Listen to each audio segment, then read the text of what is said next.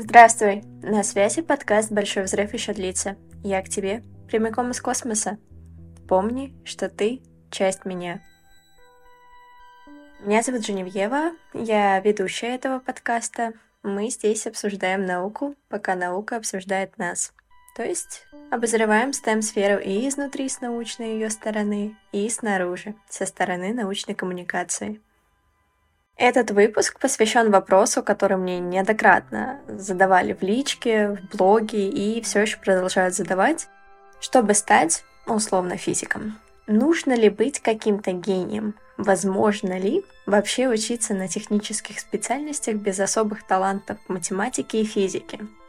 В сегодняшнем выпуске я буду обсуждать это не одна, а с гостями, студентами, которые готовы поделиться своим мнением об учебе на технических специальностях и дать вам советы или даже напутствие.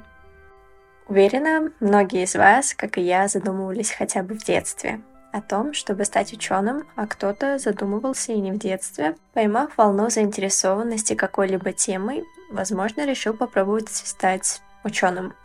Кого-то на мысль стать физиком, химиком, биологом, математиком, вдохновляют сложные теоретические концепции или экспериментальные установки, отдельные разделы. Кто-то рос в семье ученых, кто-то решил стать первым ученым в своей семье, кто-то твердо знает, что благодаря своим знаниям может нести ощутимый вклад в науку, а кто-то только-только начинает погружаться – Вероятно, кто-то из вас представляет себя в роли второго Королева или Шухова, равняется на Илона Маска или Марка Цукерберга, а в детстве пересматривал фильмы про Железного Человека, поражаясь технологиям Тони Старка. Нас всех объединяет одно – STEM-сфера. Начнем с того, что в трейлере подкаста и начале этого выпуска я несколько раз называла ту самую аббревиатуру STEM. И совсем немного пояснила, что же это такое и кому это нужно. Давайте разбираться. В 2001 году Национальный научный фонд США предложил акроним STEM для объединения профессиональных и образовательных областей ученых. Каждая буква аббревиатуры отвечает за свой вид деятельности. S – Science, T – Technology, E – Engineering and M – Mathematics. Очень удобно обозначать всех так называемых технарей, поэтому акроним STEM используется как широкий термин для объединения и описания всех студентов, перечисленных в акрониме направлений. Давайте отдельно остановимся на каждой букве аббревиатуры и посмотрим, что она из себя представляет. Первая буква S – Science, в переводе с английского «наука». Все естественные и все физико-математические науки – астрономия, химия, физика, биология. Они объясняют закон природы и изучают то, как работает наш мир. Вторая буква T – Technology – то есть технологии космические, транспортные, производственные, телекоммуникационные и информационные. Популярное сейчас направление, куда входит программирование, информационная безопасность, технические и программные средства. И инжиниринг, инженерия или инженерное дело. Тут уж как вам удобнее. Изобретение, их разработка, создание, внедрение и техобслуживание, конструкторское, научно-техническое, то есть те самые специальности с приставкой прикладной или прикладная, производственная. Все это входит в инженерию и, к слову, тесно переплетается с фундаментальной наукой. Um, mathematics. Математика – основа всей STEM-сферы, та самая царица наук. Кстати говоря, логика и статистика, как и абсолютно все, все разделы математики, в понимании STEM-сферы входят в математику. Да, на первый взгляд может показаться, что STEM-сфера это нечто такое узконаправленное для ученых, которые днями и ночами сидят в лабораториях и ищут что-то такое непонятное для обывателя, который не сталкивался с наукой. Но на самом-то деле STEM-сфера — это широчайшая сфера направлений и для ученых, и для коммуникаторов, и для деятелей искусства. Например, э, в нашей современности есть определенное направление, называется оно Science Art, и деятелей этого Science Art можно отнести к STEM-сфере, так как они используют различные технологии, методы информатики, физики, математики для того, чтобы создавать технологичное искусство.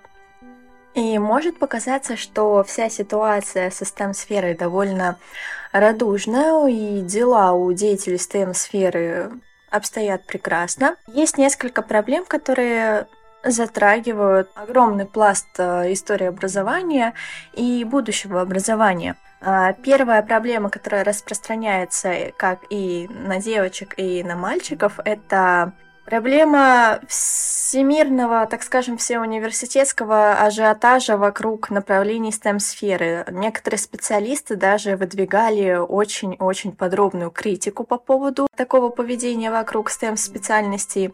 И их аргументация заключалась в том, что набирая огромные потоки людей, создавая ресурсные условия, для продвижения STEM-направлений, государство, пытаясь восполнить дефицит, может создать, наоборот, избыток специалистов, которые могут себя реализовать и в инженерном деле, и в фундаментальной науке, потому что, напомню, как модель образования STEM — это все таки соединение теории и практики. Не скажу, что для жителей России и, в принципе, наверное, СНГ существует э, данная проблема в STEM-образовании, ибо, говоря за свою страну, я проживаю в России, я бы сказала, что у нас только-только начинает зарождаться данный ажиотаж, потому что Скажем так, был некий спад э, на научные специальности, на физиков, математиков, но э, смотря на своих современников, на своих коллег в коммуникации, которые делятся опытом, все-таки STEM-сфера в России и странах СНГ постепенно начинает возрождаться. Следующая проблема — это проблема гендерного неравенства, и вокруг нее есть э, немножко непонятные для меня споры, потому что да, сейчас объективно у женщин возможностей больше, чем, допустим, в прошлом веке, когда суфражистки отбивали женщинам право на образование. Но дискриминация девочек науки все еще присутствует. Это можно даже наблюдать в повседневной жизни некоторых э, моих близких знакомых, моих близких подруг. И это, конечно, проблему лучше решать для женщин женщинами. Но проблема остается, и очень много девушек, женщин, девочек все-таки занимаются открытием каких-то проектов, каких-то фондов поддержки для женщин, девочек в науке, и это просто замечательно. Не сказать об этой проблеме я не могла, потому что сама столкнулась с данной проблемой. Проблема эта была завязана как и на том, что я человек женского пола, так и на проблеме STEM-специальности, которые существуют именно в странах СНГ. Предисловие я уже упомянула, что хотела стать астрономом с 6 лет, и это желание так просачивалось сквозь мою жизнь. Я, оно отходило то на второй план, то на первый план. Но в итоге мы с ним снова встретились, и я в процессе реализации. У меня довольно банальная история, но с таким героическим концом. Первый по четвертый класс я училась в начальной школе, и мне очень нравилась математика. У меня был азарт решать то, что у меня не получилось решить. Потом находить ключ к решению и вот это ощущение эврики, когда ты понимаешь, ну, вводила ребенка в какую-то такую эйфорию, гордость за себя. Но учительница начальной школы направляла меня в другое русло, в творческое, литературное, и говорила, что математика не для меня. Когда я перешла в среднюю школу, это 5, 7, 8 класс, ситуация немножко изменилась, и мои математические способности учителя начали замечать и предлагали участвовать в моих первых олимпиадах по математике и по физике еще до того, как физика началась. И все это продолжалось до девятого класса. В восьмом классе у нас началась химия. У меня было все отлично по физике, по математике, по химии и по информатике. В девятом классе я перешла в новую школу и наткнулась на совершенно непрофессионального педагога, который ведет физику. У нас в стране в странах СНГ, да и в принципе в мире, давайте говорить так, существует некоторая боязнь физики, математики, потому что, на мой взгляд, э, эти дисциплины не умеет преподавать. Э, физико-модельная наука во многих школах России отсутствует оборудование, чтобы эти модели продемонстрировать на практике. Ну, как бы, куда физика без эксперимента? А математика — это отдельная тема, потому что ее преподают очень абстрактно. Извините, ребенок седьмой класс, 13-14 лет, 12, возможно, даже, приходит на свой первый урок алгебры, ему дают какие-то иксы абстракты и не особо-то объясняют э, для чего это, где это применимо и что это вообще такое. И вот он с 7 по 11 класс сидит и решает эту абстрактную какую-то непонятную науку. У него без должного объяснения развивается к ней, возможно, даже неприязнь, и он такой, да зачем мне вообще эта математика? Есть другая проблема тоже с математикой. Это когда ребенок такой приверженец математических дисциплин, он успевает по математике, и в начальной школе успевал, и учителя начали замечать эти способности и его начинают выделять перед всем классом как самого умного. На задних рядах э, сидит какая-нибудь девочка, которая просто потрясающие работы по литературе пишет, но проблема у нее в том, что она не может э, решить уравнение на алгебре. И вот эта учительница стоит над ней и кричит, что ты такая сякая, ты вообще ничего в жизни не добьешься, потому что ты не можешь найти корень квадратного уровня. Вот об этой проблеме я и говорю, что у нас либо настолько плохо относятся к людям, которые просто недопоняли математику, а я считаю, что математику все могут понять и наработать, либо до такой степени восхваляют людей, которые ее понимают, а, что опять-таки возвращаясь э, к проблеме угнетения тех, кто не настолько хорошо понимает математику, а, происходит такой дисбаланс и появляется некоторая иерархия, что Ученики, которые понимают математику, это супер умные, они идут в физмат. А гуманитарии, они где-то там на дне плавают. Но проблема в том, что есть очень много гуманитариев, которые считают себя гуманитариями, хотя прекрасно могут понять математику. Она у них получается. Просто им не дали в нужный момент нужный толчок для того, чтобы заняться, чтобы эту любовь к математике привить. Возвращаясь к моей истории, у меня так было с физикой. Учительница по математике у меня была прекрасная, проблем с математикой у меня не то чтобы было, кроме проблем моей лени. А вот с физикой, которая с восьмого класса, с пятерки в девятом классе перепрыгнула на тройку очень резким образом, а все мои олимпиады обесценились, до сих пор такая у меня возможно, детская обида и неприязнь к человеку, который у меня на два с половиной года отбил желание заниматься предметом, которым я хотела буквально пару месяцев назад заниматься всю свою жизнь.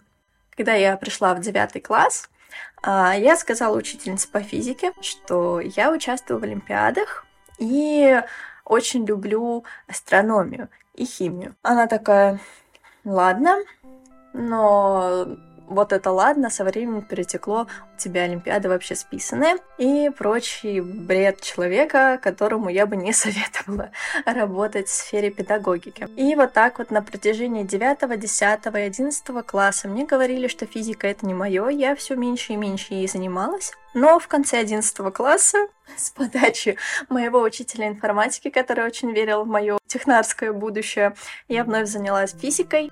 Конфликт с учительницей это не решило, но мотивацию заниматься тем, чем я хотела заниматься в детстве, то есть наукой, это вернуло. И я считаю это своим героичным концом, окончанием школы, что старшей школы, что вот так вот меня пытались загубить, а я все-таки все равно настояла на своем. И я советую большому количеству людей, которые сталкиваются с таким, попробовать немножко математики разобраться, с каким-нибудь спокойным преподавателем, который любит математику, а не просто хочет э, науськать математику ученику. И тогда все с ней сложится. И даже если вам в жизни математика не понадобится, бывают такие, все равно она очень-очень хорошо развивает каталогическое критическое мышление, и потренировать мозги, порешать интересные задачки, думаю, будет полезно каждому. И мы, наконец, подошли к главному вопросу выпуска STEM образования. Оно для гениев или же все-таки каждому подвластно изучение наук, завязанных на математике? Давайте разбираться. И раз уж я начала подходить э, к теме мнения, хочу высказаться о том, для кого же все-таки STEM. Мне не раз задавали этот вопрос э, еще во времена, когда я вела научно-популярный личный блог с уклоном в учебу, и продолжают задавать сейчас. Как я уже говорила пару фраз назад, я считаю, что математика, она подвластна всем, но у кого-то есть большая в ней заинтересованность, а у кого-то меньшая. И вот у людей, у которых в математике большая заинтересованность, возможно, на каком-то генетическом уровне, математика идет быстрее, а не лучше. А у людей, у которых меньшая заинтересованность, но есть какие-то другие задатки, математика идет медленнее, а не хуже. Я не хочу делить математику, нашу царицу наук, по критериям у кого-то получается лучше, у кого-то хуже. Я хочу ее делить по критериям, у кого-то побыстрее, а кому-то требуется чуть больше времени. Кому-то понятны вот эти заумные, абстрактные объяснения, а кому-то нужно все показывать на примерах. И главный вывод этого и то, и то совершенно нормально и то, и то является пониманием такой науки, как математика. И, естественно, все-таки математику нужно решать, уметь применять все это на практике. Еще один путь к ее пониманию — это очень-очень-очень много нарешивать задачек. Именно в процессе нарешивания задач процессе, так скажем, забрасывания удочку на уровень выше развивается то самое математическое мышление, математическая интуиция и развивается понимание, как дальше к этому предмету подходить, что нужно еще усвоить, где есть пробелы, а что уже усвоено. По поводу физики, химии, информатики, я могу отвечать только за данные предметы. В физике очень важно смотреть на то, как модели, которыми она пользуется, осуществляется в жизни. Я понимаю, что люди, которые самостоятельно изучают физику, не могут там дома взять и все лабораторные работы сделать, но посмотреть, допустим, ролик в интернете, как работает та или иная установка, как э, проводится тот или иной опыт, очень-очень полезно и очень важно. Ибо, опять-таки, повторюсь, без наглядности в физике довольно трудно понять, что вообще происходит. Ну и, естественно, прежде чем браться за изучение физики, было бы неплохо развить у себя математический аппарат, потому что физика активно пользуется математикой, активно требует, чтобы люди, изучающие пользовались математическим мышлением и математической интуицией. С химией же у меня довольно близкие отношения с самого ее начала. И хоть я сейчас химией уже не занимаюсь, но как бывшая олимпиадница именно по химии могу сказать, что самое главное это выучить основы, которые даются в восьмом классе. Вот без них дальше просто бесполезно идти. Химия довольно последовательная, на мой взгляд, наука, и чтобы ее изучать, не нужно быть реально гением. Да, она сложная, она может казаться прям зверски сложной, но самое главное — это выучить все те основы, которые даются э, ребятам в школе, когда они только-только приступают к изучению этой замечательной науки. По поводу информатики у меня двоякое мнение. Можно изучать информатику как именно информатику, а можно обращаться к программированию. И в теории как бы одно от другого не особо-то отделимо, но мало ли кто-то хочет изучать именно как предмет, как какую-то фундаментальную вещь. И тут все точно так же, как и с остальными науками, обращаться к различным материалам, смотреть видеоуроки, смотреть, что как действует на практике. С программированием одно единственное правило — решать задачи. Сколько бы вы ни пытались э, теоретическими методами учить какой-либо язык программирования, пока вы не начнете решать огромнейшее количество задач для изучения этого языка, вы его не выучите, потому что все-таки учить какой-то а, язык из лингвистики учить язык из информатики — это совершенно разные вещи. Самое, наверное, главное — это огромное желание, потому что можно заинтересоваться профессией ученого, не узнать никаких подводных камней, с такой решимостью прийти к пониманию предметов, которыми хочется заниматься, сдать ЕГЭ, поступить в университет и разочароваться в том, кто такие ученые. Студенты, с которыми я сегодня с вами беседую, расскажут, что такое профессия ученого, и откроют занавесу тайны, чем же они все-таки занимаются. И, возможно, у кого-то наступит такой период разочарования, что это вообще такое. Потому что профессия у ученого это не какие-то гении, которые сидят в лабораториях и открывают там новую физику, новую биологию, новую химию. Это попросту люди, которые очень долго учились, и были безумно заинтересованы в том, как устроен наш мир. Я напомню, что сегодняшний выпуск записывается с гостями, и мы записываем с ребятами его дистанционно, поэтому заранее извиняемся за какие-то нюансы звукозаписи на данном этапе нашего существования. Пытались все-таки выжить просто максимальное качество. И также напомню, что у нас э, сегодня в гостях пять студентов, а, так вышло, что все пять причастны к э, космосу. Это астрономы и девочка, которая занимается очень интересным медицинским направлением. Первой гостьей выпуска будет Стася, будущий врач по очень-очень интригующему направлению. Собственно, сама вам все расскажет. Здравствуй, Стася. Я немножко уже ввела в курс дела, кто ты, заинтриговала слушателей. Расскажи, пожалуйста, где и на кого ты учишься. Здравствуй, Женевьева. Во-первых, хочу поблагодарить за приглашение. Вот, мне очень приятно. А, ну, получается, меня зовут Стася, как уже сказали, мне 18, и учусь я на втором курсе первого меда. Это Сеченовка на медико-профилактическом факультете. Многие не имеют представления об этом направлении, к сожалению, потому что это довольно-таки редкий факультет, в Москве он один, но появил, появился он а, относительно давно, наряду с лечебным делом. Вот. И суть в том, что по итогу мы выходим специалистами в области эпидемиологии, вирусологии, гигиены и профилактики. А, и если вы смотрели нулевого пациента, рекомендую, кстати, там как раз велось расследование по поводу вспышки ВИЧ – специалистами-эпидемиологами. Проще говоря, мы не имеем права лечить, но имеем право на разработку методов профилактики, чтобы обезопасить человека. И мы можем заниматься всякими разработками и наукой. Также многие после обучения идут работать в Роспотребнадзор. Это как раз те, кто а, во время ковида контролировал ситуацию и выписывал меры. Вот. Ну и мы немного, получается, не только люди науки, но и политики. А вот это такое интригующее космическая медицина. Расскажешь? Да, я вообще э, начала этим интересоваться еще со школьных времен. Вот. Но наукой я вообще хотела заниматься с детства. То есть меня там, например, спрашивали, кем ты хочешь быть. Я такая нейрохирургом, врачом. Я вообще не знаю, откуда я узнала это слово. Вот.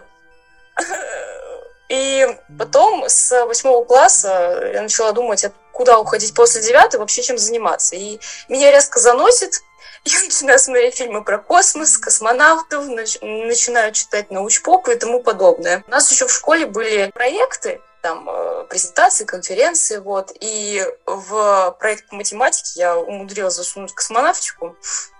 Вот, но в итоге дальше никуда не пошло. Вот, и с физикой и математикой у меня было не совсем все хорошо, ну, я забила на физику, а матеша меня просто достала.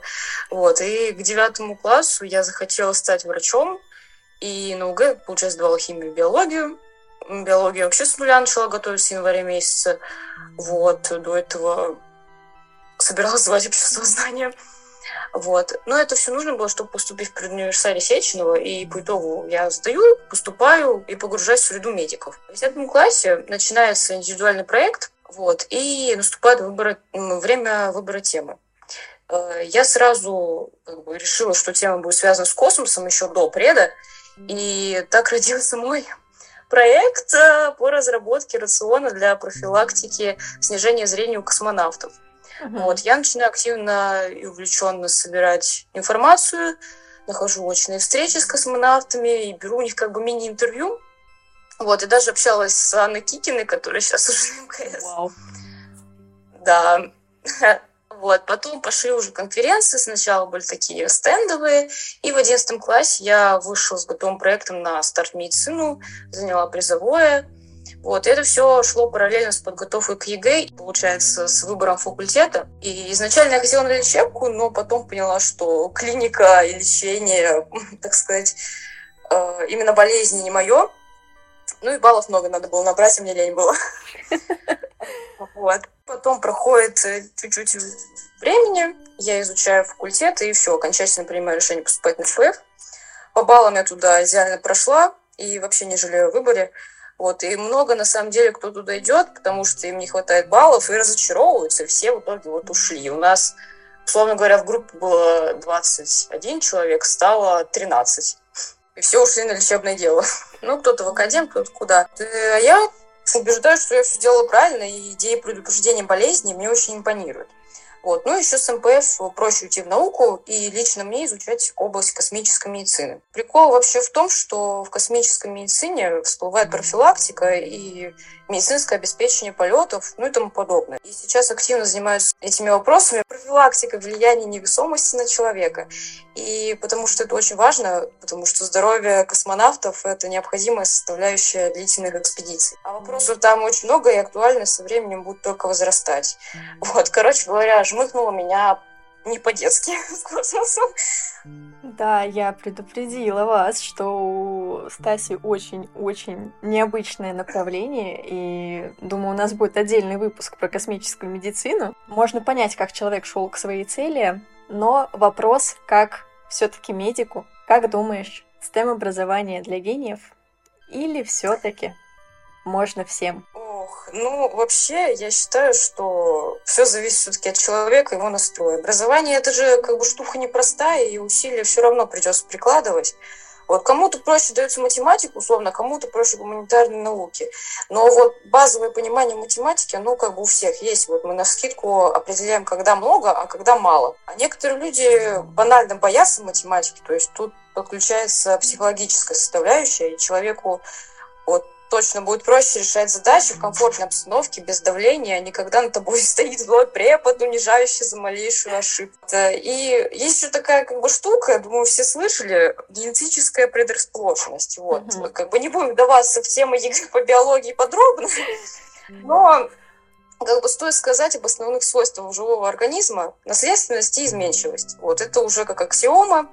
И известно, что вся информация о человеке, его развитии занесена в гены, это как раз-таки свойство наследственности. К примеру, от природы будет развит слух, а у кого-то хорошо развита память. У одного человека будет повыше, повышенная гибкость, мышечная память, а у другого нет. И вот все мы слышали, наверное, что у человека талант к той или иной деятельности. Но что как бы люди подразумевают под этим? А вот, например, гибкость, которая заложена в генах, будет помогать человеку быстрее развиваться в спорте, да, а у другого просто уйдет больше времени на разработку этих мышц. И это понятие талантливый будет употребляться к человеку, у которого это быстрее получилось. И даже если человек, у которого мышечная гибкость очень хорошо развита, он может это не развивать. Просто, ну, как бы, есть и есть. Но при этом вот другой человек, который это начинает развивать, он больше успехов в этой области добьется. Ну и, собственно, со STEM-сферой то же самое. У некоторых, вот, как говорят, душа лежит к техническим наукам, и эти люди легче усваивают материалы, запоминая просто потому, что у них такая генетика. И вот я недавно узнала, что по данным немецких ученых существует ген, влияющий на формирование представления о количестве и развитии системы обработки данных. Это как бы в мозге. И, как следствие, анатомические различия влияют на дальнейшие способности. Тесты они проводили на детях раннего возраста, и у одних результаты были получше, у других похуже. Но я думаю, что дальнейшее становление в науке нельзя привязывать к наличию генов. И, ну, как я уже сказала, это может помочь в какой-то степени, но все зависит исключительно от личности. И изучение наук, завязанных на математике, я вообще считаю подвластно каждому. И мое мнение, не обязательно быть супергением или быть уверенным, что вы имеете предрасположенность, чтобы погрузиться и изучать STEM-сферу. Только тренировки, наработка и усилия. Вот мы люди – существа разумные, и разум – это наше главное оружие и помощь.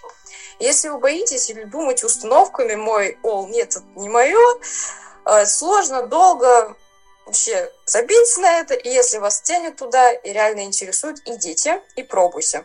Вот, потому что, ну, вдруг получится. Все, что вы думали, это все страхи. Вы послушали мнение врача. Думаю, что... Еще врача. А, думаю, что рассмотреть э, этот вопрос в первую очередь нужно было с точки зрения все-таки медицины и биологии. А, в дальнейшем ребята-студенты будут э, высказывать э, мнение со стороны учащихся физмат-специальностей. А, Стася, есть ли у тебя какие-то наставления ребятам, которые хотят обучаться на программах STEM-образования и потом связать жизнь с направлением, на котором они обучались? Да, конечно. Что я могу вам сказать? Это главное, не бойтесь начинать и не бойтесь начинать искать информацию и браться за новое. Если употреблю это выражение «душа лежит», и вы еще не выбрали направление, просто ну вот как э, делала я, собирать инфу, почитайте научпоп, и в какой-то момент вы вот просто поймете, что вам больше всего нравится. Вот, и поймите, что учиться придется много, реально много, потому что наука не терпит дилетантов, и для становления хорошего специалиста в выбранной области нужно будет знать, ну, капец, как много инфы. Вот, и, скорее всего, материал с смежной области вам тоже понадобится. Вот, выбрав направление, сферу интересов, ищите любые способы развития в ней. Находите мероприятия, открытые лекции, экскурсии. Вот, на таких э, штуках вы сможете узнать инфу новую и с людьми пообщаться. Вот. Коммуницируйте с преподами, учителями. Они любят активных и заинтересованных людей. Постарайтесь найти кружки, клубы какие-то, работу в интересующей вас сфере. Вот, общайтесь с представителями, потому что вот коммуникация, как ни странно, чуть ли не одна из важных составляющих. Зачастую именно люди становятся проводниками в мир науки. Скорее всего, вас будет одолевать жуткая лень, но тут тоже надо бороться. Я по своему опыту скажу, после ЕГЭ весь первый курс я находилась будто в прострации, делать ничего не хотелось. Ну и сейчас приходится тоже справляться, лень учить материалы, разбира- разбираться, хотя мозгами понимаю, что это база, и без нее вообще никуда, и это порой очень бесит, ибо хочется вот, ну, сразу вот резко начать заниматься вот своим делом, но вот без базы никуда. Вот, так что ноги в руки – и действуйте. И, как сказал Циолковский, наш труд, мысль побеждает природу и направляет ее по желаемому руслу. Спасибо большое. А, спасибо, Стасия, за участие. Тебе спасибо большое. И наш Второй гость подкаста — Лис. Расскажи нам немного о себе, о своем образовании и что тебя привлекает в научной сфере, какие проблемы, может быть, отдельная область. Я учусь на пятом курсе астрономии в РФУ. Сказать кон- конкретно, мне не то, что прям что-то сильно интересует, мне интересно практически все. Я хочу сказать, что мне не интересно. Область, в которой я работаю сейчас, ну, исследований, а, была в основном а, выбрана из-за моей научной руководительницы. То есть я выбрал больше эту область по человеку, нежели по какой-то именно интересу к области. Вот. И я, а, если говорить вообще, занимаюсь астрохимическим моделированием а, протопланетных дисков. И если более узко, то конкретно сейчас мы работаем над поиском а, наблюдательных индикаторов, э, прошедших вспышек в звездах типа Эфиорион. Ты как-то спонтанно оказался студентом физмат специальности или это все-таки было взвешенным решением? Нет, нет, это было абсолютно взвешенное решение, которое я принял еще где-то лет в 13. Э, то есть э, в 2014 году, э, где-то около весной в июне, я каким-то, уже не помню каким образом, наткнулся в ВК на паблик «Космос, пространство и время», на котором, собственно, был этот э, научпопный сериал, наверное, многим известный, ну, по крайней мере, слушателям, с Нилом Деграссом Тайсон. Mm-hmm. Я его тогда посмотрел, и ну, картинка, и факты, которые там рассказывались, тогда просто ну, взорвали мой мозг. И я решил, что все, я буду ученым, ну, астрономом. И вот и все, и никак иначе. И с тех пор просто шел к этому, наверное. Можешь сказать, что астрономия тебе видится чем-то родным спустя такой срок? Ну, наверное, да. Наверное, я бы сказал, что я больше нигде себя не вижу, и в некотором смысле это большая часть моей идентичности. Угу. Вот ты сказал, что это было абсолютно взвешенное решение. Были ли какие-то такие ожидания от учебы на STEM специальности, которые потом с реальностью не совпали? Нет, я не думаю, что у меня были какие-то ожидания. И я думаю, что мне, в принципе, очень повезло, что сам процесс, то есть как это происходит в реальности, этот учебный процесс, научный процесс, э, мне понравился даже больше, чем э, просто картинки и факты, как э, в научпопе Нила Деграсса Тайсона, ну, где он ведущий, если это не его лично. что на самом деле отдельная тема, ну, конкретно про научпоп, что вот, наверное, такого типа, вот именно как вот космос последний, может приводить к довольно странным и нереалистичным ожиданиям от науки. Вот, и мне кажется, мы сейчас, ну не мы, но э, по нашему опыту с э, текущими новыми первокурсниками, кто-то был злостно обманут. И когда они пришли и начали смотреть, ну, начали читать эти лекции, ну, читать, слушать эти лекции, что-то они поняли, это что-то не то. Вообще большой процент с астрономией отсеивается. Если вот э, сколько вошло, сколько вышло. Да. На самом деле, да. Мы немножко отошли от э, темы нашего разговора. Главный вопрос. Для учебы на STEM-специальности что нужно, по твоему мнению? Всем ли подойдет? Ну, нужно хотеть в общем-то, в большей степени. Ну, наверное, это вот если так ставить вопрос, то вот это, наверное, самый главный фактор. Понятно, что сложности могут и будут возникать. А, допустим, какой-то определенный талант к физике, математике поможет избежать этих сложностей? Или уже в процессе учебы все становятся равны? Равны нет, наверное. Но нет, как бы вот если брать какую-то идеальную ситуацию, где у нас э, у всех людей какой-то неограниченный запас э, ресурсов и там, в том числе временных, то в принципе кто угодно сможет там изучить что угодно. Потому что интеллект, память, знания, способности – это все приобретаемо и развиваемо. Но, к сожалению, в реальности не совсем так, и просто приходится признать, что порой э, обстоятельства не позволяют кому-то достичь э, желаемого. Но тут нужно быть, конечно, аккуратным и понимать, что не лезть в обвинение того, что, мол, они просто недостаточно трудились, недостаточно были упорны и прочее. прочее нужно это осознавать скорее как э, проблему системы, а не людей. Есть надежды, что в будущем как-то это будет более все выглядеть гуманно.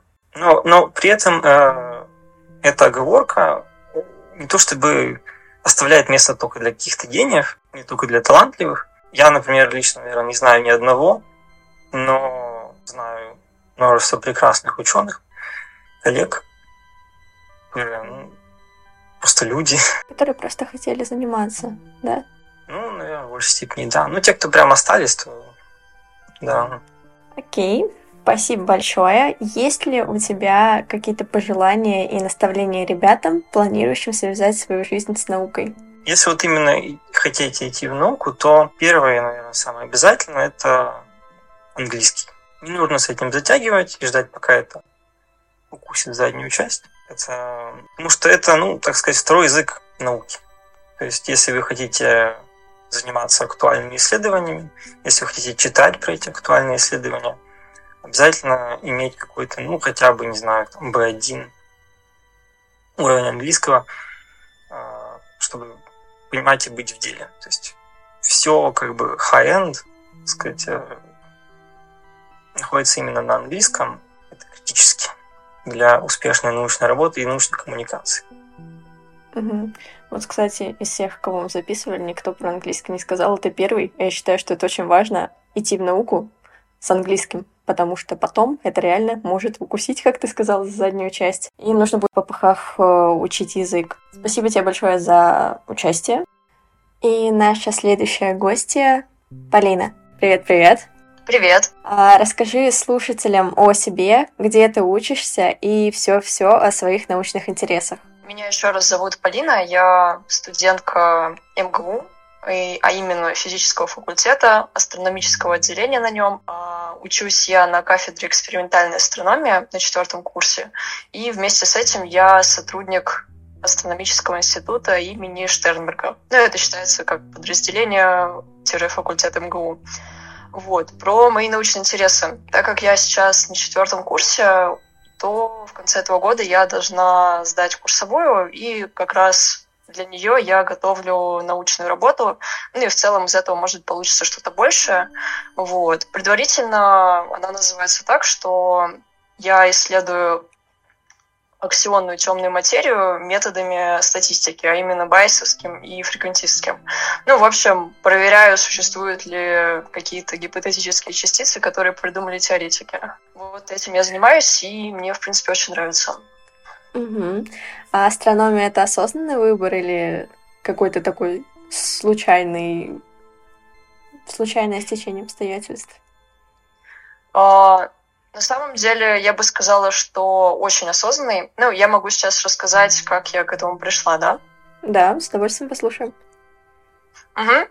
Вот. А, у меня есть одна мысль, которая у меня появилась еще в детстве, и мне кажется, что она в какой-то степени определила мою жизнь. А, в общем, когда я была маленькая, я сидела с мамой, ждала прием врача, и она у меня спросила в очередной раз, кем я хочу стать, что я думаю насчет своего будущего. Я, может быть, не спрашивала, я не помню. Но я начала думать о том, какие вообще есть профессии. И я так подумала, что они как-то все профессии, которые я вспомнила, замкнуты внутри Земли, внутри человечества. То, что врачи лечат других людей, чтобы все были здоровыми, рожали новых детей, новых людей, что учителя их учат, дизайнеры придумывают им одежду, экономисты делают так, чтобы это общество функционировало, зарабатывало деньги. И я подумала, какой вообще может быть в этом смысл, что это все так замкнуто и существует только для того, чтобы самовоспроизводиться. Вот. И смысл какой-то найти нужно было. Нужно было ответить, что хочу делать я, я подумала, что, возможно, все это существует для того, чтобы кто-то смотрел за пределы вот этого всего круга профессий, а, что есть за пределами, это что-то, что не зависит от человека. Это природа, космос и все остальное. Я тогда подумала, что я бы хотела заниматься чем-то, что никак не связано с человечеством. Ну, я не очень тогда знала, какие бывают науки, но в моей голове это было что-то вроде планет, астрономии, химии, физики. Вот, мне кажется, это самая первая мысль моя насчет того, чем я хотела заниматься в жизни. Вот. Ну, не ругайте ее, меня за нее, я была очень маленькая. На самом ну деле. и, соответственно, что? А на самом деле у нас похожи вот эти истории с, с, об астрономии с детства. Угу. Ну, тогда я даже не думала, что именно об астрономии, то есть это в целом мое восприятие мира было такое, и какая-то попытка объяснить себе, зачем все это существует. Вот. Но про астрономию, на самом деле, история классическая. Там всех московских школьников водят в планетарий в какой-то момент. Меня тоже сводили. А, купили мне книжку под названием «Вселенная». Я ее самозабвенно дома вечерами читала, мне очень нравилось. Вот меня больше не сам планетарий впечатлил, а именно вот эта книжка. Я ее от корки до корки прочитала, мне где-то лет 8, наверное, было. Там в конце в таких книгах всегда пишут завлекающие фразы, типа вот есть вот какой-то нерешенный вопрос физики, кто знает, может быть, вы приложите к руку, руку к его ответу. Вот. Я, это меня добило, я такая, ну все, точно, когда вырасту, мама, хочу стать астрофизиком. Вот. Но потом я на самом деле отвлекаться от этой мысли. То есть я, когда взрослела, я очень много чем занималась, и не скажу, что я большую часть жизни занималась какими-то точными науками.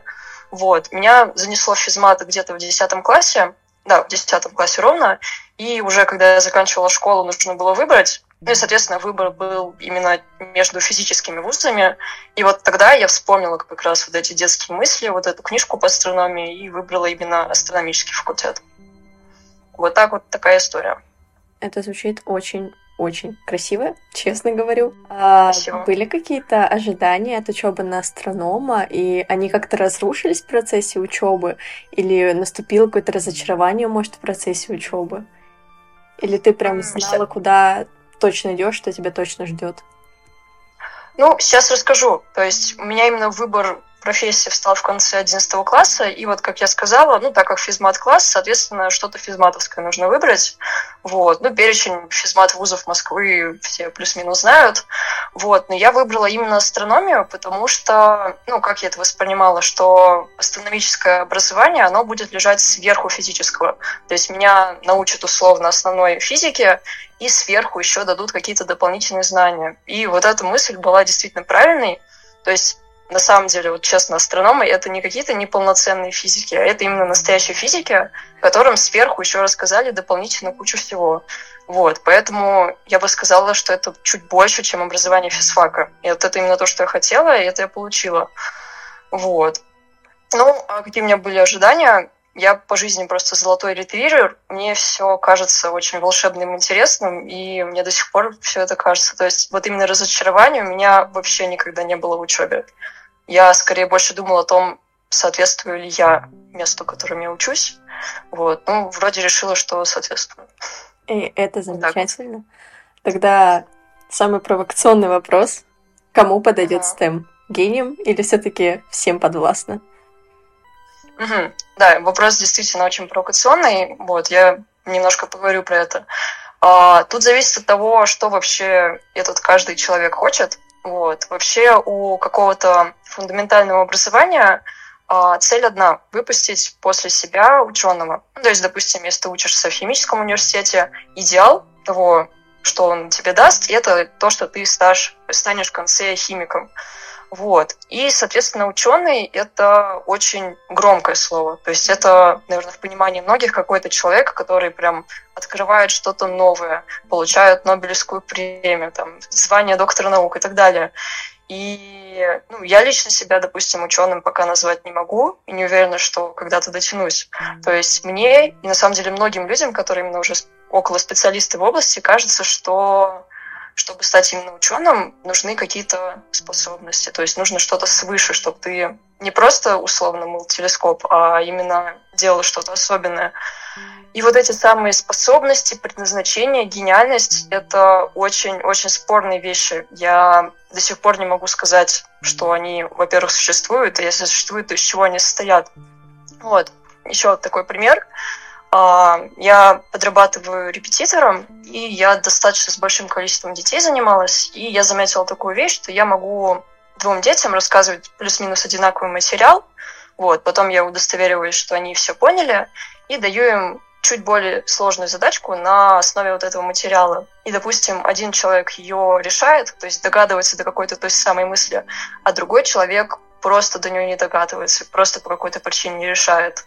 И я долго думала, неужели это тот самый момент, который там различает гения обычного человека, вот, и из чего он складывался. Вроде бы я дала им один и тот же фундамент, и на этот вопрос ответа нет, действительно. А, вообще, возможно, вся эта гениальность — это хрень собачья, потому что есть много примеров, что люди добивались успеха за счет трудолюбия, а гении, там, допустим, с какими-то способностями у них ничего не получалось. Вот, это все очень-очень сложно. Вопрос, ну, вопрос о том, существует ли гениальность. Вот. И что еще могу сказать, какие у нас настроения в университете. Ну, мне, когда я только поступила, общалась с многими людьми, мне показалось, что существует какая-то иерархия. Ну, то, что вот в идеале университет готовит после себя ученого, и значит, что если ты самый крутой, значит, ты в конце становишься именно ученым. Вот. Если ты не такой крутой, там где-то что-то недопонял, там где-то что-то профилонил, ты становишься, ну, каким-нибудь программистом, там зарабатываешь много денег. Вот. Если, допустим, еще больше профилонил на ступень ниже, ты становишься преподавателем, там каким-нибудь ассистентом, вот, или консалтером. До сих пор не знаю, что такое консалтинг. Вот. И, если честно, наверное, не нужно это все воспринимать как какие-то ступени. Вот если воспринимать это не как иерархию, а просто как спектр возможностей, то все сразу упрощается. И получается, что ну, действительно каждый может для себя что-то найти. Ну, возвращаясь к примеру про учеников, а, я заметила, что каждому практически ребенку, да, не практически, а каждому, можно подобрать так называемую идеальную задачу. Вот, что для нее, ну, из чего она должна состоять? Она должна использовать все навыки, которые у этого ребенка есть, и быть чуть-чуть сложнее. То есть там должна быть маленькая деталька, которой не хватает. И если ты человеку эту идеальную задачу даст, если, и он с ней справится, он почувствует себя так обалденно, ему будет супер хорошо от того, что он эту задачу решил. То есть от слишком легких задач человек не получит удовлетворения, а если дать ему слишком сложную, то он может опустить руки, задепрессовать и так далее. И если переносить это на жизнь, то каждый человек просто должен найти вот эту самую идеальную задачу для себя. И она может быть где угодно. То есть не обязательно быть гением, чтобы наступить на вот эту последнюю ступень. Вот, что бы я сказала. Отлично. То есть ты преподаватель, репетитор. Какие да. пожелания и наставления ребятам, планирующим связать свою жизнь с науком или планирующим поступать на программы, связанные с наукой, ты можешь дать? Угу. Ну, первый совет. Если вы достаточно рано поняли, что вы действительно хотите пойти в STEM-сферу, то изучайте что-то помимо школьной программы. Потому что, когда я пришла на первую лекцию по матану в ВУЗе, все мои знания по математике закончились на примерно десятой минуте, и вся информация, которую я слышала после этого, была для меня абсолютно новой. Вот. В отличие от ребят, которые учились именно в более профильных школах или участвовали в олимпиадах, для них уже процент новой информации был не таким большим, и, соответственно, им было учиться чуть полегче, попонятнее. То есть, если вы прямо это поняли, то конкретно, допустим, знания ЕГЭ вам не очень помогут именно в обучении. То есть читайте что-то еще. Ну, и второй, вторая группа советов из разряда того, что бы я сказала себе 17-летней, это э, хорошо спите, потому что не спать ради учебы всегда плохая идея. Вкусно кушайте и вообще не обижайте себя. То есть самое главное, нужно верить тому, что вы хотите сделать. То есть не так сильно нужно слушать других людей. Допустим, кто-то сказал, что нужно учить математику, а я не учу математику прямо сейчас. Какой ужас, наверное, ничего не получится. Как бы тот путь, который вы для себя выбрали, он является правильным. Самое главное, не обижайте себя никогда за свой выбор, каким бы он ни был. Такой общий философский совет. Замечательно. Мне очень нравится, как каждый участник дает какой-то такой совет, который вроде бы кажется главным, но при этом они все друг друга дополняют, и получается такая полезная группа. Спасибо большое. Спасибо большое, Полина, тебе за участие.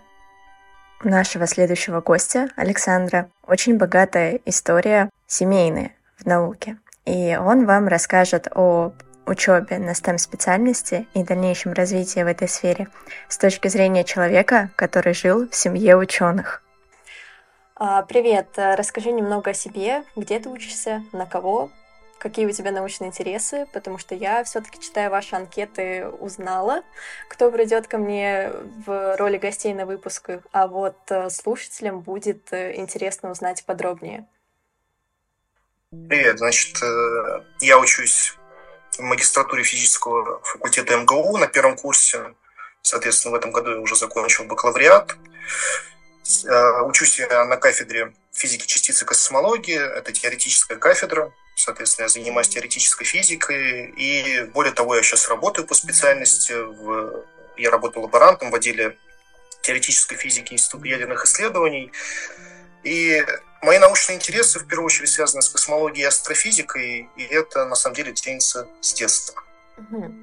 А почему ты пошел в науку? Почему именно в эту область, космология, астрофизика? Ну, дело в том, что я, во-первых, из семьи ученых, мои родители оба физики, причем отец еще и космолог.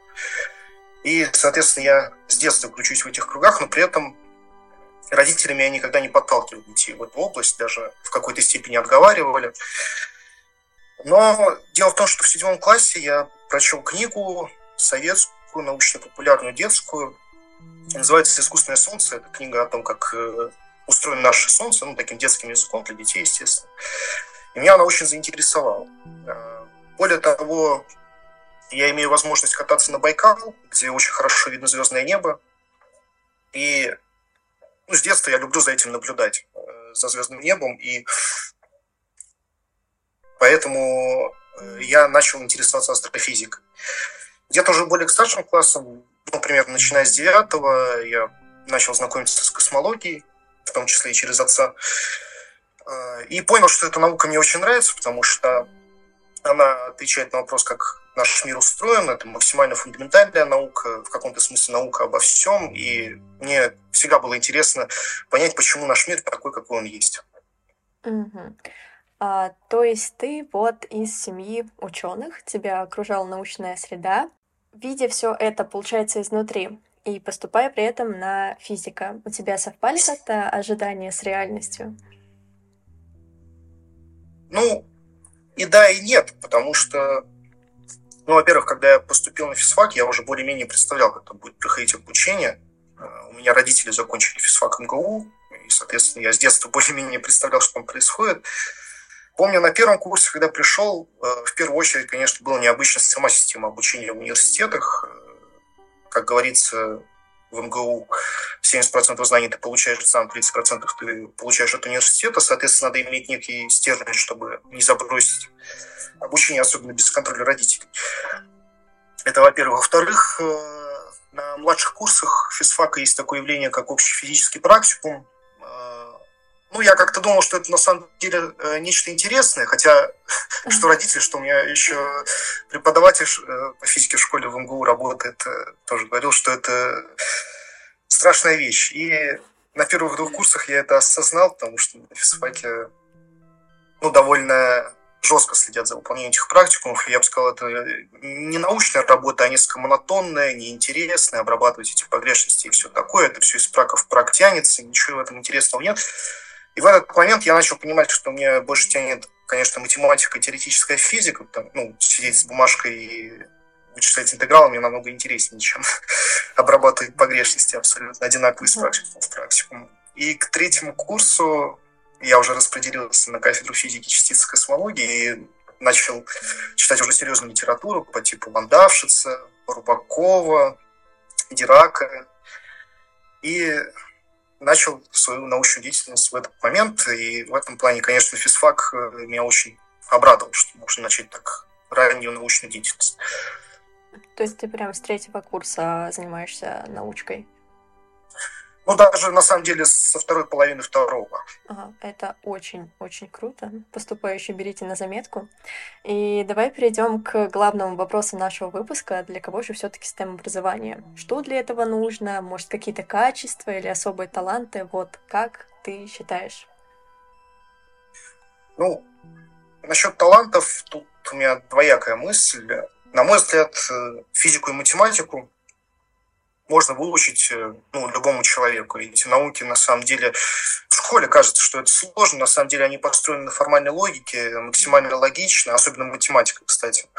Очень строгие науки, и поэтому, ну, если очень много сил прикладывать, то, соответственно, эти науки выучатся. Это с одной стороны. Но с другой стороны, сама по себе физика, э, если уже говорить конкретно про физику, это наука очень творческая. Она, на мой взгляд, сравнима с рисованием или игрой на музыкальных инструментах, и ну, для этого, очевидно, нужен некоторый талант. Конечно, можно, и я уверен, что любой человек так может сделать, может стать физиком, более-менее успешным, но чтобы стать именно гением, надо иметь некоторый талант для этого, предрасположенность. Это, во-первых, а во-вторых, еще надо, конечно, иметь э, внутренний стержень, потому что очень легко выгореть и забить на все Угу.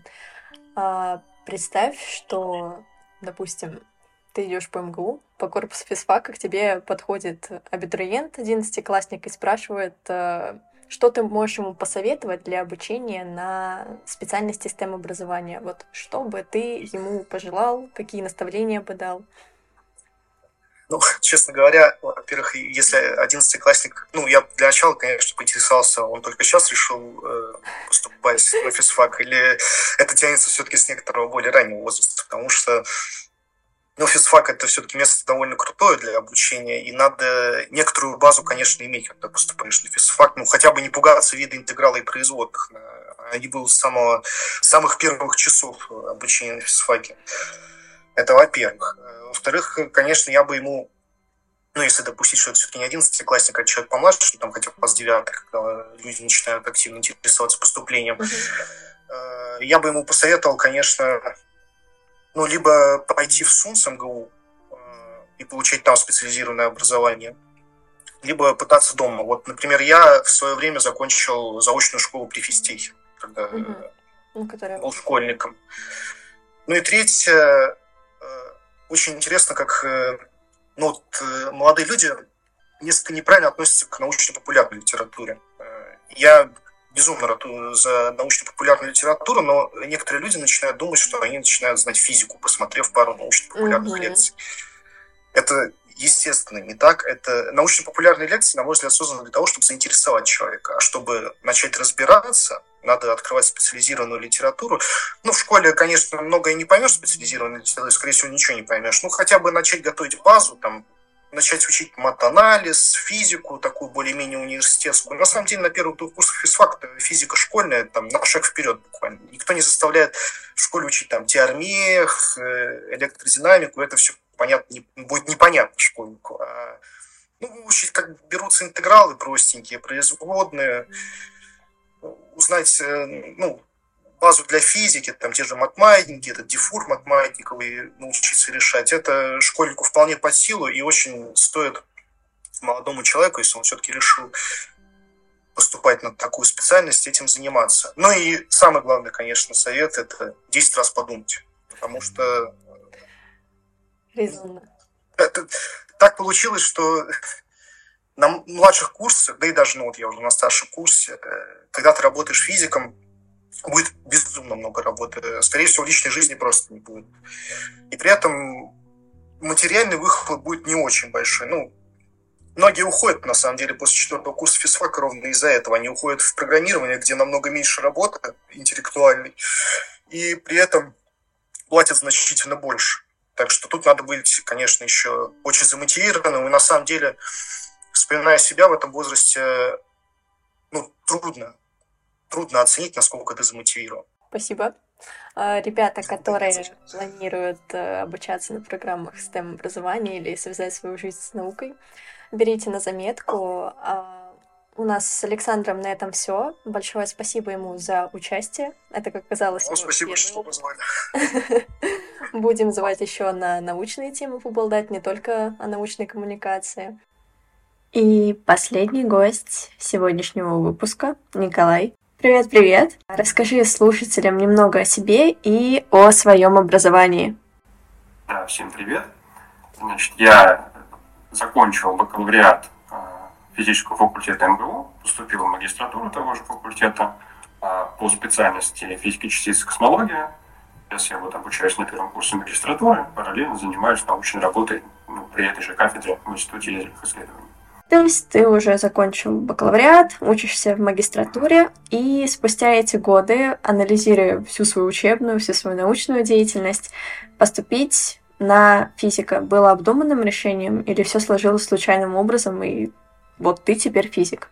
Это такая комбинация из чего-то случайного и чего-то не случайного. Дело в том, что мне в школе и в даже в детстве в самом раннем детстве мне нравилось очень сильно читать всякие энциклопедии про космос и все такое. Потом как-то к, школ, к школьным годам я к этому как-то поохладел. Потом к старшим классам школы возник, соответственно, вопрос, а куда я дальше буду, что мне дальше со своей жизнью делать, куда поступать. Я как-то очень-очень-очень сильно откладывал решение этого вопроса, прям до класса так 11 второй половины, я бы даже сказал.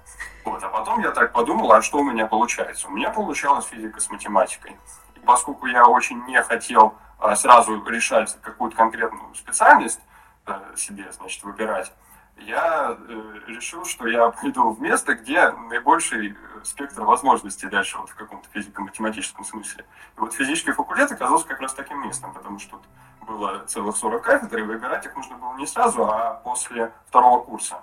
И в связи с этим вот я сюда пошел учиться. А потом уже, когда подошло время выбора кафедры, я просто нашел интересную тему, значит, среди курсовых работ, которые предлагались, и вот познакомился со своим нынешним научным руководителем, и вот так вот меня в это втянуло, то есть мне я так на удачу просто выбрал эту тему, начал писать, мне понравилось, в принципе. Вот так я и остался в этой специальности и в этой науке. Ну, судя по твоим словам, ты не жалеешь, верно понимаю? Да, я совершенно не жалею, мне очень нравится. Тогда вопрос такой. А твои ожидания от учебы на физико-математической специальности совпали с реальностью? Как тебе вообще учебный процесс? Вот э, тут э, такая тоже довольно такая двоякая э, тема, что с одной стороны вообще нравится, конечно. То есть, но это очень сильно зависит от человека. Есть некоторые особенности вот этой вот э, учебы, которые ну, не всем могут понравиться и не всем могут оказаться, ну, не знаю, подходящими или что-то в этом роде. Потому что иногда приходится какими-то совсем такими фантазмами заниматься, вроде какой-нибудь там темной энергии и темной материи, вот это все тебе объясняют, и это настолько вещи, э, как бы это сказать, э, непонятные даже с точки зрения науки, то есть мы до конца не осознали еще даже на вот переднем крае современного человеческого знания, о чем мы говорим. То есть мы говорим с большой-большой осторожностью о многих вещах, и вот человеку, который вот стремится получить какие-то абсолютные знания, на первый взгляд может это показаться каким-то необычным, каким-то смущающим, что в этой науке очень многое размыто и очень многое пока еще непонятно. Но вот лично для меня это наоборот как бы даже в каком-то смысле плюс, потому что значит наука живет, если все, не все в ней еще понятно. Ну то есть э, такая ключевая, на мой взгляд, особенность такой учебы в том, что ну, вот лично моей специальности в том, что действительно иногда сталкиваешься с тем, что то, что тебе рассказывают в качестве образовательного процесса, да, оно еще рассказывающему и, в принципе, вообще никому пока еще до конца не ясно. Ну, такая вот э, тут есть неоднозначность в нашей учебе. То есть у нас много среди подписчиков слушателей, э, и знаю некоторых людей, которые слушают, и при этом хотят э, идти заниматься как раз-таки всей этой темной энергией, темной материей, еще черными дырами. То есть им будет непонятно, потому что непонятно преподавателям. Понимаете, им будет хорошо, если им будет понятно, понимаете, нужны люди, которым это понятно, потому что пока в целом многие-многие вопросы до конца еще не, значит, не разобраны в этой науке, и дело есть, заниматься есть чем, и поэтому, естественно, новые люди нужны, и новые идеи нужны, и заниматься этим нужно. Но просто человека, который идет к этому как к какому-то абсолютному устоявшемуся знанию, стоит пересмотреть свой взгляд на это, потому что абсолютно устоявшегося знания пока еще нет. Отлично. И наш главный вопрос, ключевой вопрос вообще выпуска, кому подойдет STEM образование, что для этого нужно? Какое твое мнение?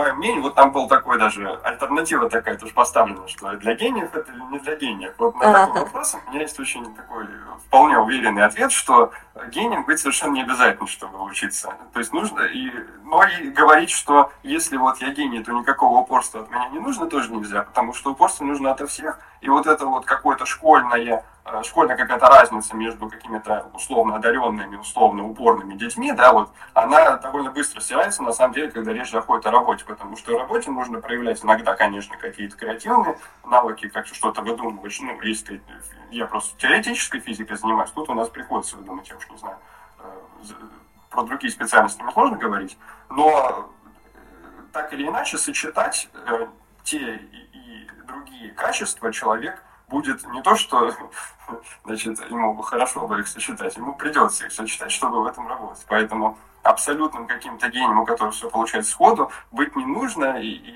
совершенно не стоит расстраиваться, если что-то дается именно упорством, а не с лету, потому что упорство – это очень важный навык, который, а, естественно, ну, а, практически ну, незаменим в этой работе. Поэтому, а, значит, э, конечно, нужно трудиться и трудиться и трудиться. В общем, примерно так. И все получится обязательно у всех. Отлично. И тогда какие пожелания или, может быть, наставления со своей стороны можешь дать ребятам, планирующим связать свою жизнь с наукой или планирующим обучаться на программах STEM-образования? Пожелание, самое главное, это заниматься любимым делом. Если это действительно ваше любимое дело, то занимайтесь, и никто вас не должен остановить на этом пути, никакие трудности вам не покажутся слишком страшными, никакие значит, э, препятствия на вашем пути не окажутся непреодолимыми. Потому что если вы реально идете заниматься любимым делом, то вы всегда будете счастливы в жизни. Потому что если вы выберете работу, которая вам нравится, вы никогда не будете уставать и там как-то расстраиваться, впадать в какие-то такие состояния неработоспособные, вы обязательно э, значит, будете себя чувствовать хорошо, если это ваше реально, реально любимое дело. Но другой вопрос, что нужно, ну, в это предполагаемое любимое дело, еще и, и осознавать, что вы идете в реально в науку, в которой есть проблемы, в которой много непонятно, в которой придется реально что-то вкладывать, какое-то свое время, какие-то свои усилия, там условно, ну, то, то есть это не, не то, куда можно вот прийти и отдыхать, да, это то место, где нужно именно работать и работать, не впадать в какой-то там аукционос и говорить, что мы все знаем, вот мы все выучили, да, и все, и отдыхаем теперь. Нет, это реально процесс а, расширения человеческого знания, это не процесс именно потребления уже готового знания, вот это важно очень сильно понимать, прежде чем вы сюда идете, ну или в процессе того, как вы сюда в, углубляетесь в эту науку. А в целом, конечно, если это вам нравится, то вперед. Люди нужны. Отлично, ждем новых э, ребят в науке. Спасибо Николаю за участие в нашем подкасте. И будем на этом прощаться с нашими гостями. У ребят на этом все. Еще раз поблагодарим за то, что они согласились участвовать э, в подкасте в развитии э, жизни лектория. И большое спасибо, отдельное большое спасибо ребятам за то, что они подготовили для вас наставления и советы по тому, как все-таки связать свою жизнь со STEM-сферой и что для этого понадобится в будущем, что нужно учесть, чтобы потом было чуточку легче. А, я хочу подвести итоги данного выпуска и немножко структурировать информацию. STEM — это у нас наука, технологии, инженерное дело и математика. STEM для всех, но заинтересованных всех. Разобрали в выпуске проблему гендерного неравенства в STEM-сфере и разобрали две образовательных проблемы STEM-сферы. Даже обратились к истории данной образовательной модели и немножко изучили, что каждая буква акронима из себя представляет. Ну а мне пора с вами прощаться.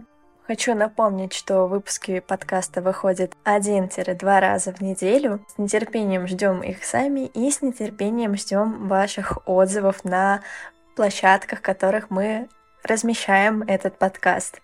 Пора с вами прощаться.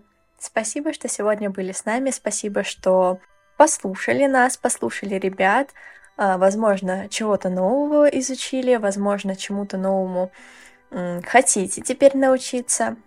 Ну, а мы встречаемся с вами через неделю. И помните, что большой взрыв еще длится, и вы его часть.